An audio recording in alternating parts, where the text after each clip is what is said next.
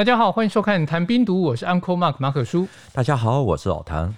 老谭上一集跟我们提到了山东流亡学生案哦，也就是澎湖七一三事件。然后有网友点菜说，大陆最近播出的电视剧《大决战》啊，是，然后希望你可以讲一点大决战的东西。那其实三大战役相关的，老谭已经讲过好几集了。不过面对网友点菜，你还能够端出新的料吗？大陆最近播出了《大决战》电视剧。据说还原了八十五场的战斗还有战役啊，我是没有看过，可是猜想一定有很多不顾一切冲锋突击的的镜头。有很多人会好奇啊，为什么那个时候的解放军看起来比较敢冲敢打？有看过《大决战》这本书的，多少会对里面的一段描述会有一些印象，就是作者他特别提到的华野文工团的女演员陈洁，她是白毛女的女主角。喜儿平常就是演戏激励士气，在战争的前一天呢，他就失去了生命。所以，我们这一场呢，就来讲大决战，不是从兵力还有火力的传统角度来出发，而是看看为什么战场上面要演戏，戏剧又怎么样子可以来动员。所以，我们这一集是要聊从文艺的角度来看国共的战争吗？对。平常有关注国共历史的朋友可能会知道，相对于国军，中共其实是比较重视戏剧宣传。在整个内战期间，演出最多的应该就是带有北方风味的新歌剧《白毛女》。据说那个时候的整个华北地区有五千多个村剧团演过，中共地方干部。他们甚至会把几个村子的村民全部动员起来，大家一起去看。至于山东胶东地区，号称更是做到无村不演的地步。既然农村都可以演到这种程度，解放军的部队绝对不会少演。那个时候很多的报道都提过，喜儿在哭爹的时候，台下就有入戏的士兵忍不住哭出来，而哭声呢又会直接的反馈给台上的演员。但他们唱得更有情感，所以就是台上还有台下哭成一片。因为大家看完之后呢，很多人都对喜儿的悲惨遭遇充满无限的同情，有的人就会写下请战书、决心书，要替喜儿报仇。所以打仗的时候呢，他们就是尖子，率先负责冲锋陷阵。还有的报道有提到说，去看白毛女是不准带枪的，因为怕气愤的士兵会忍不住的开枪，把台上的演员给打死。所以这个白毛女到底是什么样的故事？我觉得光看名称，我以为跟雪怪之类有关啊。不过看雪怪应该不会让士兵那么愤慨吧？白毛女的故事来源是在一九三零年代末，在晋察冀边区出现了白毛仙姑的民间传说。说是河北平山县的一个山洞里住着一个全身长毛白毛的仙女，啊，她是她的法力无边，能够惩恶扬善，主宰人间的一切祸福。也有其他说法说，这个故事的原型是在山西。总之，啊，这个传说就传到了民那个延安，被鲁迅艺术学院知道，他们就把它集体创作出新歌剧《白毛女》。这个。创作出来的新歌剧啊，它的主要内容是佃农杨白老啊与女儿喜儿就相依为命，那喜儿又跟同村的青年农民啊，就是王大春啊，他们又是恋人。那杨白老呢，因为生活所迫，这个所以就向地主黄世仁借了高利贷啊，还不出来就外出讨债啊，在除夕夜偷偷的回家，想要跟喜儿团聚。黄世仁知道这个消息以后呢，就强迫杨白老呢就卖女抵债，不堪受辱的杨白老他就喝了做豆腐用的盐露啊，就自杀了，然后就把这个喜儿抢进家里，呃，后来喜儿就遭黄世仁奸污啊，就逃入了山深山里面啊，住在山洞，靠吃庙里的贡品为生，后来就整个头发都全白。过了两年，王大春随着八路军回乡，啊，就才找到了在神洞里面的喜儿，啊，替他这个报仇雪恨。结尾的时候呢，就是村民和喜儿一起开大会啊，声讨地主黄世仁的罪行啊，庆祝穷苦人家重见天日。这剧本其实走的蛮符合常理的啦。对。不过我比较好奇，说他一个晚上就白头发，这要放在现在的台湾，你在抗议期间白头发也是一条新闻啊。哦，不要太政治，我知道。那然后我认认真的问一个问题就好了。好，白毛女为什么会白头发？以前内陆的农村啊，其实是盐是比较不好取得的，身体长时间没有盐啊，缺盐，头发就会变白。喜儿她逃进深山，住在山洞，变成村民传说中的白毛仙姑。这种整体看起来，其实就是她缺少盐，然后也缺少均衡的营养，等于营养不良，这是一个比较科学的解释的。那拍戏呢？为什么会觉得这部戏可以去？凝聚民心，甚至提升士兵的士气。中共在延安时期啊，被国军封锁，加上那个时候日本在华北的三关政策，本来就穷的陕北就陷入更严重的经济困难。可是，在延安的三文艺工作者，他还是喜欢表演大型的话剧，像那个时候俄罗斯契科夫的作品，或者说像是曹禺的《日出》《雷雨》《蜕变》《北京人》这些啊，要不然就是演。京剧，你想想看，陕北的农民对，哪里会听得懂、看得懂？太有文化了。对对。到了一九四二年五月二日啊，毛泽东发表了在延安文艺座谈会上的讲话，要求文艺工作者要跟农工农民结合啊。简单的说，就是不要吃农民纳的粮啊，却又脱离群众啊，自己关门搞提高。在这样子的时空背景之下呢，延安的鲁艺啊。就开始去发掘啊，把这个农民喜闻乐见的表演啊，例如像陕北的秧歌、安塞腰鼓等等，然后他们还把这些这些表演、民间表演一些比较低俗啊、带有情色成分的啊，通通都去掉，啊，就变成了所谓的新秧歌。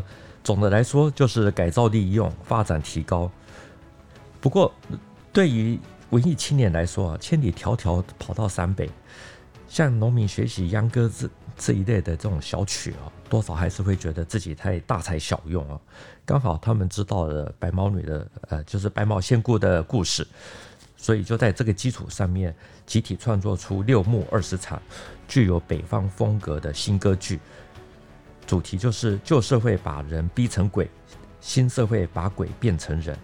如果有兴趣的朋友，你可以去稍微搜寻一下，应该啊，这个一听就知道，那个就是浓浓的北方风味啊，就一开始就是北风那个吹啊。随后，因为抗战胜利，鲁艺这批创作者呢，先后又到了张家口，还有东北的哈尔滨等地去搞宣传，走到哪里就演到哪里，剧本也不断的优化啊，有了好几个版本，最后还。拍成了电影。文革时代还出现了芭蕾舞版，也就是所谓的八大样板戏之一。你刚刚提到说他的剧本不断的去优化，是那，我好奇的是说，其实如果他拍的这个剧本已经不错，卖的不错，嗯，也很有影响力的，他怎么还要再去改剧本呢？其实也包括到他的音乐，这有一些，比如说他觉得冗长的部分，他也把它给删除啊，就是总之，就是，节奏更好，对对。总之呢，白猫女她从诞生的那一刻起啊，其实就一直在变。她是在中共召开七大的前一天，也就是一九四五年四月二十八日，白毛女举行首场演出啊。那个时候，毛泽东、刘少奇、周恩来啊，他们都是台下的观众。鲁艺首演后的第二天，中共中央办公厅就派人传达了领导啊，就是派领导的的。的观后感，主要就是有三点：第一，就是主题好，是一个好戏，而且是非常的合时宜；第二，艺术上很成功，音乐具有民族风格；第三，凡是人罪大恶极，应该枪毙。后来演员他们才知道，这实际上就是刘少奇的观点啊。于是，在以后的演出呢，黄世仁就被抓起来啊，当场就枪毙了。现在新的白毛女其实又改回到最初，就是押下去依法审理。如果你现在才打开手机、打开 YouTube 的话，你可能会很好奇说，我们节目怎么变成了艺文节目？对，当然没有啦，我们还是军事历史人文。那要请教老谭说，这个白毛女到底跟参军动员有什么关系？主张把黄世仁枪毙的刘少奇啊，他在一九四六年五月四日啊，其实也就差不多整整隔了一整年啊。他在主持的中央会议上面呢，就通过了关于推动土改的五四指示。我们这边一定要提一下啊，就是在抗战的时候呢，中共在自己的控制区，就是与国民政府其实是一样的，都是实施的是减租减息的政策。前提就是承认地主对土地拥有所有权，可是，在太行、济南啊这个中共控制的地区，其实已经搞了一些土改，而五四指示啊，就是要直接实施土地改革，剥夺地主的土地财产啊，分给农民。这样听下来，他那个背景跟白毛女好像有点像哦。他是不是想要透过这部戏去影射当时的社会现况？为了达到土改啊。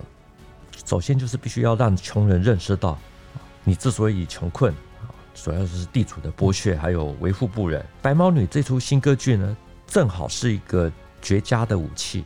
可是武器再好，你也要送到前线，否则就等于是废铁。所以中共就大力的扶植、改造农村剧团，给予这些民间艺人啊一定的尊崇啊，所以就出现了遍地都演白毛女的情况。只要村民的情绪被挑起，回去就开斗争大会，就如同现在网络上的乡民正义，只要就是直接肉收公审，没有再跟你客气了。我觉得大家可以从另外一个角度来思考，说这部戏到底有没有它的效果？嗯，像老谭提到说，它出了陕北版，对，然后其实还有东北版，那能够一直这样去出现各地方的版本，其实就代表。白毛女，她真的是有它的效果在。对于国共内战，很多人都说谁得东北，谁就能胜出。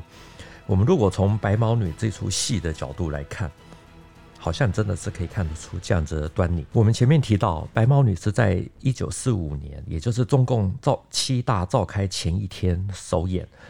毛泽东紧接着在七大上面说，东北是特别重要的。如果现有的一切根据地都丢了啊，只要有了东北，那么革命就还是一样有了巩固的基础。那当然，如果其他的根据地没有丢啊，然后又有了东北，那么革命的基础就会更加的巩固。有了这样子的认识啊，所以日本在八月十五日投降，中共立刻抢进东北。除了军队之外，属于笔杆子队伍的延安鲁迅艺术学院啊。也奉命就整个迁到东北，他们一到哈尔滨就演出《白毛女》。我们前面有提到，就是一九四六年的五四指示，把减租减息的政策变成是土改分田。那这些来到东北的鲁艺师生呢，他们也就组织东北鲁艺文工团啊，配合宣传。那土改工作组没到一处啊，就立刻搭台去演《白毛女》。据说。仅仅东北鲁艺的五个工作团，就一共演出了八百零三场，观众人数至少在一百万以上。那农民看完了之后呢，中共下乡干部在配合诉苦，就很快达到了土改分田的效果。到了一九四六年七月，蒋介石把与杜聿明不和的孙立人就调离了东北。年底的时候呢，东北的共军规模其实就已经高达五十万人，火力也不输给国军，所以林彪他也跃跃欲试啊，就是准备要南渡松花江，发起更大规模的进攻。等到一九四八年十一月二日，辽西会战，也就是辽沈战役结束，林彪就率领东北野战军入关，威逼困在北平的傅作义。可以说，创作《白毛女》的鲁艺。他们在短短的五六年，就从陕北演到东北，再从东北演到北平。一九四九年一月底，解放军就进入了北平，接着他们就把傅作义的部队师级以上的军官全部集合在一起，就呃就是包括傅作义在内啊，也一起观看《白毛女》。所以他连让对手要回到正确的道路，然后用的还是白毛女，至少。就我们看到的，现在很多资料都这么的讲。那当然也有人有不同的意见。不管怎么说，呃，我们前面说到，山东胶东地区这个演白毛女啊，这个号称说是无春不演。那山东济南呢，是在一九四九年九月易手，东北的辽西会战，我们刚刚提的就是在十一月二日落幕。接下来就是淮海战役，淮海战役的第一阶段就是碾庄战役。黄百韬的七第七兵团啊，要向徐州靠拢，结果被困在碾庄。虽然先后损失了四十四军一百军，可是战斗力比较强的二十五军还有第六十四军，其实都还是坚强抵抗。这个粟裕的华东野战军牺牲很大。粟裕晚年后来曾说哈，他在围攻黄百韬的时候，可以说这个力量啊。就差不多已经用到最尽头了。为了要迅速补充这种失去的战斗力量，华野他就采用了急扶急补的政策。什么叫急扶急补？也就是今天俘虏的士兵，也就是解放战士，当天就让他们加入部队，隔天就直接参加战斗。按照西方的标准哦，就是只要进攻的部队伤亡超过的三十以百分之三十以上。其实就会失去了战斗力，可以退出战场。可是淮海战役期间呢，华东野战军刚开始是三十六点九万人啊，至少有十万以上的伤亡，伤亡的总兵力啊超过了百分之二十八，不料没有崩溃，反而还继续的作战。其实就是用急俘急补这个政策，所以到了战斗结束、战役结束的时候，兵力竟然增加到了五十五万人。大家会很好奇哈，就是华野是变了什么魔术哈？怎么怎么做到的？对，怎么做到？原来他们是把被俘的国军士兵就会一定是询问哈，说你要要不要加入？不加入的就让你回家或怎么样子。那愿意加入的呢，当天就开入伍教育啊，马上就参军典礼。啊，还有受枪诉苦啊，这些一系列，反正就一套 SOP。那这些所谓的解放战士呢，就是马上就了解了共军跟国军啊，这个到底有哪些不同。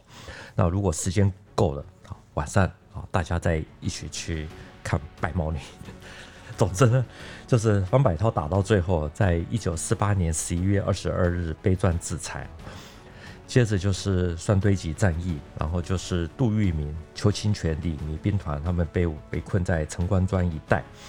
到了一九四九年一月十一日，战役结束，只有李弥成功的逃出啊，啊，充满硝烟的战场啊，那个时候就是只剩下残兵，然后还有随着大军撤离徐州的学生，还有公务员，还有剧团。所以这样真的证明当时的解放军认为戏剧有它存在的意义吗？嗯、那除了白毛女之外，还有其他的戏吗？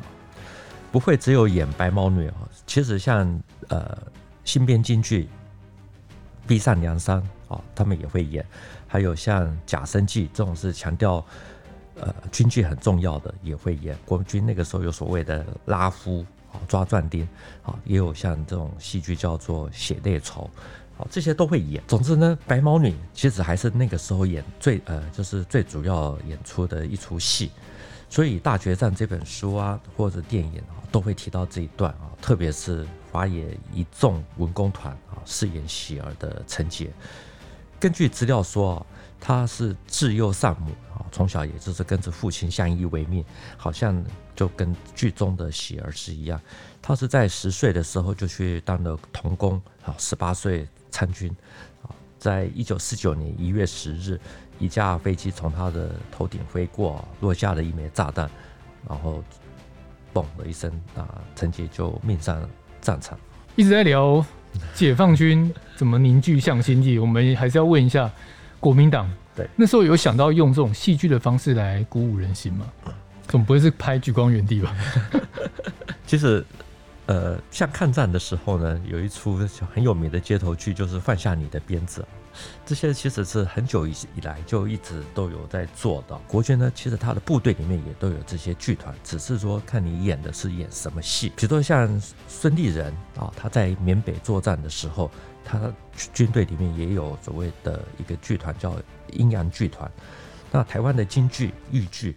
啊，其实早期也是跟军队关系非常的密切，所以在国共内战的时候，国军的部队呢，这些里面的剧团组织也都是会啊，都会演。但我们回到大决战来看啊，就是那个时候出任徐州剿总的总司令的刘峙，他的日记里面也常常提到说啊，他去看戏或者说是为绕军演戏。例如，在一九四八年九月五日啊，他他的日记就写说，他在徐州中山堂看政工大队演出的四幕话剧《金玉满堂》。啊，十月十六日，啊，到中山堂去看战车第一团火牛剧队演出的话剧《精忠报国》。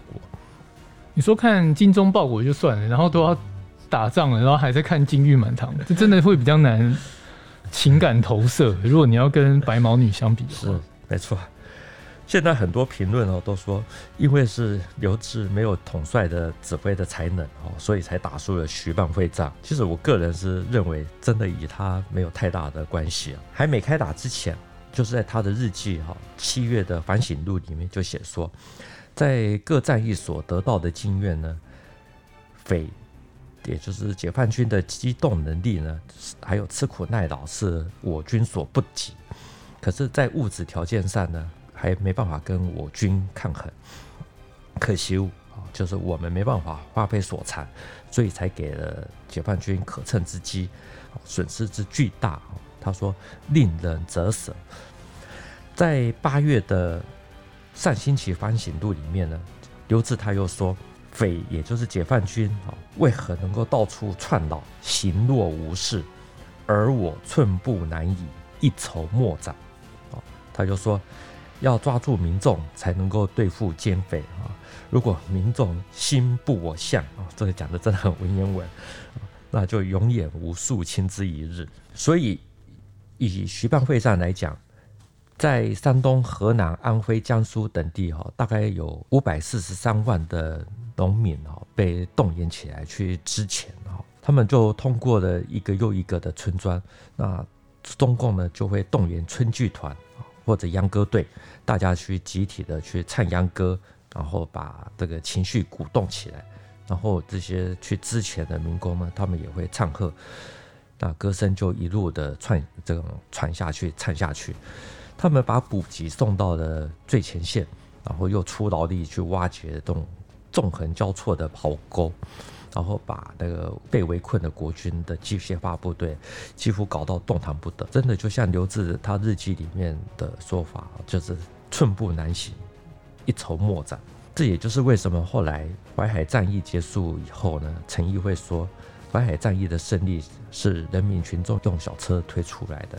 其实，在刘志的日记里面，大概都已经可以看得出啊，这个。之后的结果。老谭以前有一集是说过，徐蚌会战是人类历史上最后一场特大规模的古代战争，呃、是我的老师说的。哦、对，他引述他老师的话。那我们再从刘志的话来看，在淮海战役的时候，其实士气就不是很好的吧？对，就像你说，他都预期到会打输。是，蒋介石其实应该那时候也预知结局啊，因为黄百韬被围啊，局局势吃紧。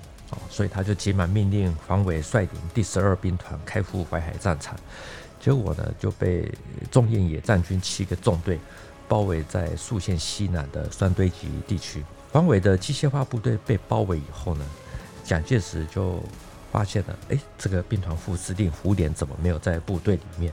啊，原来在请山下，所以就赶快电令胡琏到南京去面谈。那胡琏其实是。呃，很有勇气的，他就认为说，啊这次的战役是国共两党的大决战，所以他就向蒋介石表明说，他愿意去酸堆集，好协助黄维把这个军队这个带领突围出来，所以他就搭着空军的小飞机空降到三堆集的这个包围圈里面。那胡琏到了三堆集以后呢，整个十二兵团的斗志呢，其实真的是有起来，我们之前有提过，可是没有几天呢。中印野战军的包围圈呢，又开始缩小，所以胡琏又搭着小飞机飞到南京去见蒋介石。那这次呢，蒋介石可能感觉到大势已去了，所以他就只有邀请胡琏啊宋希濂啊，就看了电影《文天祥》，据说什么都没有说，但是呢，也传达了呃蒋介石心里所想想要说的话，就是希望这些爱将在关键时刻。可以学习文天祥宁死不屈的精神，要保持自己的气节。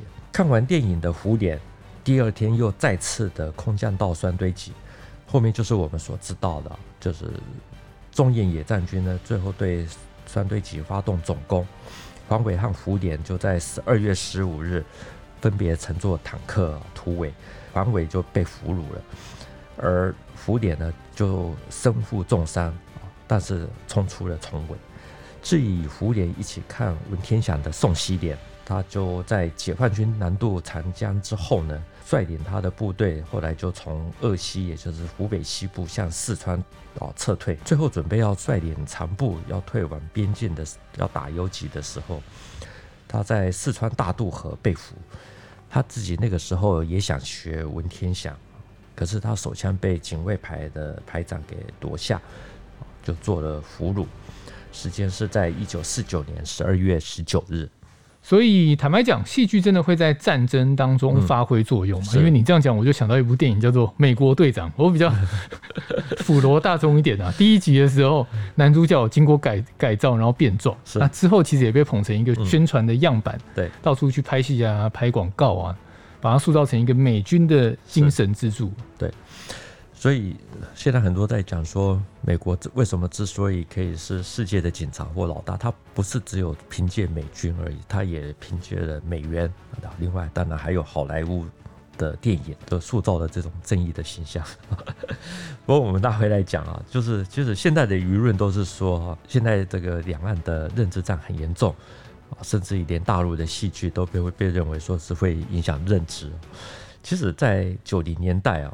两岸是比较和缓的，很多大陆那个时候顶尖的戏团、剧团都会来台湾演出。其中有一出呢，就是号称影响百万军啊、百万解放军的《白毛女》。不过呢，因为是在台湾演出，所以就改名叫做《仙姑庙传奇》。而且比较特别的是，它的结尾呢，就改成喜儿与未婚夫在仙姑庙重逢之后呢，啊，为了要护卫王大春。啊，结果就牺牲了自己的生命，基本上整出就完全不设政治，多了更多的人味。那个年代啊，其实是呃报社报纸的黄金时期。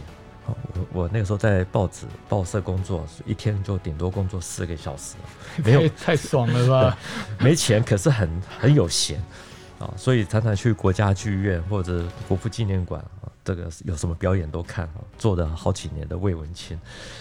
呃，所以《仙姑庙传奇》在演出的时候呢，因为名气很大，所以我那时候也特别跑去看。印象中有接近满场，但没有满场。老实说哦，改编过后的《仙姑庙传奇》哦，可能是因为时空背景的不同。我在剧院里面看的时候，其实是个人是很难融入剧情。我还看了一下周遭群众观众他们的反应，发现到差不多也都有这种情形。不过我这边还是要强调，不是李宝春唱的不好，是时空真的是不一样。好，不过呢，那我那个时候也看过的中京医院还有北京医院的北京京剧院的一些老戏啊新戏，我对新编历历史剧啊《杨门女将》其实是印象特别的深刻。记得那次是在国父纪念馆演出，那大概是我看过这个上百场的戏剧啊唯一的一场可以。演到全场鸦雀无声的地步，啊，真的是鸦雀无声。到最后呢，左右前后都有观众在哭泣，啊，就是这个啜泣，你就可以知道说，在特定的时空，戏剧其实它真的是有它神奇的渲染力，那种感染力呢，就好像说是你要看球啊，你要到球场看电影，要到电影出来，就会有那种满满的感动。总之，历史上有些女性。具有可以倾国倾城的美色或能力。如果抽象的来看，白毛女也一样，应该是中国现代史上唯一具有倾国倾城的女性。差别只是在于古代的女性是个体的，白毛女是由无数的个体集合起来的群体。我觉得这一集蛮有意思的。我们用戏剧的角度来看国共另类的宣传战，也让我想起当兵的时候。许光元帝一天到晚在演保密防谍的戏，应该也差不多是那个意思的。然后用一些比较简单的情节啊、对话，去达成宣导、宣传的目的。白毛女其实是这个还运用了很多的这种创作技巧，比如说像苏联的表演体系，斯坦尼斯拉夫斯基的类似这种。毕竟他是可以登大雅之堂的，对。但我不是说举光原地不能登大雅之堂，它是更浅显易懂，给小给我们这种军事小白普及的。哦，我以前也看过，对。当兵都必须要收看的。好，这一集的节目就到这边。谈兵读武，新闻与历史的汇流处，军事是故事的主战场，只取一瓢饮，结合军事历史跟人文的节目。喜欢的话，赶快订阅我们的频道。如果有建议呢，也欢迎在底下留言。再次谢谢老谭，谢谢大家，我们下次见，拜拜，拜拜。